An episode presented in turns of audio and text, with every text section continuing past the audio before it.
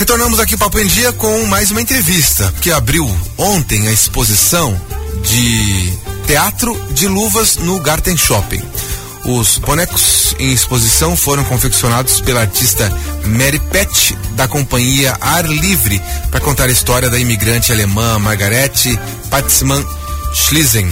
E ela é conhecida como Moi Moi. Margarete, junto com o filho Klaus, colecionava os bonecos e se apresentava na unidade de educação infantil lá em Jaraguá do Sul. Com o nosso bate-papo, então, vai ser com a própria Mary Pet. Bom dia, Mary. Obrigado por falar com a gente aqui na Rádio Joinville Cultural. Oi, bom dia. Tudo bom? Tudo certo com você. É, explica pra gente o que, que é um boneco de luva, que, que é a diferença de um fantoche, por exemplo, né? O boneco de luva, na verdade, são bonecos que você veste na mão. Por isso são chamados bonecos de luva. São mais conhecidos como fantoche. Ah, tá? então o boneco de luva é um fantoche? É um fantoche. Perfeito. É, eu, eu, eu, tava, eu perguntei isso porque é, queria saber se a diferença, se, se, se, se, a, se a diferença da, da, dos dedos, é, eles, são, eles são soltos da luva, mas é então é um fantoche, né? Sim, mas não tem nada a ver com luvas como a gente conhece para usar para esquentar os dedos. Ah, muito ele é luva porque você põe a mão dentro, mas ele não tem dedos lá dentro para a gente vestir, sabe? Ele é uma roupa de fantoche. E ela serve para você colocar a mão por dentro e manipular o boneco. Bom, os bonecos da Margarete Patzmann Schliessen, me corrige se eu, eu pronunciei certo o nome, é, foram a, a, a, sua grande inspiração, né? Conta um pouco pra gente a importância do trabalho dela para a cultura do teatro de bonecos de luva. Mary.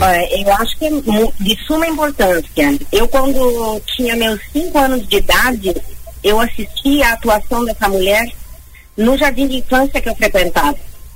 Então, a importância está aí, porque isso vai ficando dentro da gente e em algum momento essa cultura brota novamente. Né? Então, são ciclos né, que acontecem. Essa mulher carregou os bonecos, apresentou para uma, uma boa quantidade de pessoas e crianças e tudo, e, e no meu caso significou um rumo de vida, né?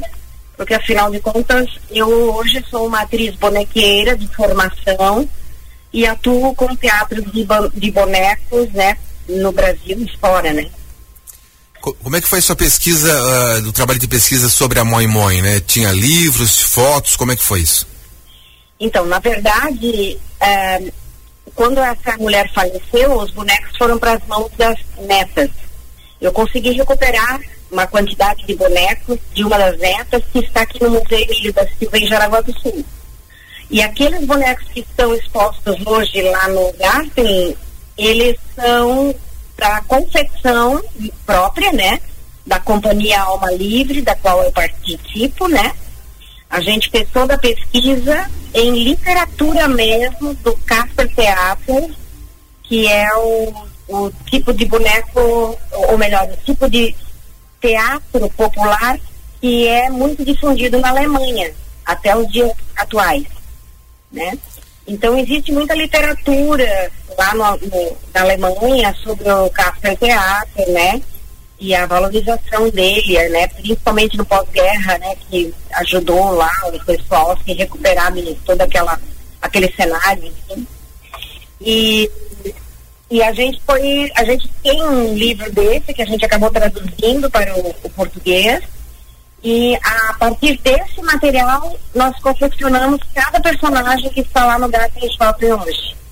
Ah, certo. Então, é, essa influência então da, da Margarete, da Mãe Mãe, é pelo teatro de bonecos, o Casper Titter, como você falou, uma tradição que é lá da Alemanha, Áustria, uma tradição germânica, né? Lá do século XVII. Então é, é, é, é, a partir dessa técnica que a Margarete Amon Mãe desenvolveu o, o, o, teatro de, de luvas, né? É, essa, Exatamente. Isso, essa exposição, ela marca é, o apoio ao Animaneco, né? Que é o Festival Internacional Teatro de Bonecos, né? Tá abrindo aí uma série, né? Que você vai fazer parte, é isso? Exatamente, faz parte do Animaneco. Sim, ah, o, o, registro do teatro de animação, esse gênero que inclui boneco, máscara também, né, tal, sombras e outros, outros mais, né, diversas culturas, que vai desde o Oriente até aqui o Ocidente, né? Pela sua experiência, como é que esse gênero, esse gênero se comunica, como é que atrai, porque diverte também, né? Sim, olha, antes de 1920, é, essa linguagem teatral ela era utilizada para teatro adulto.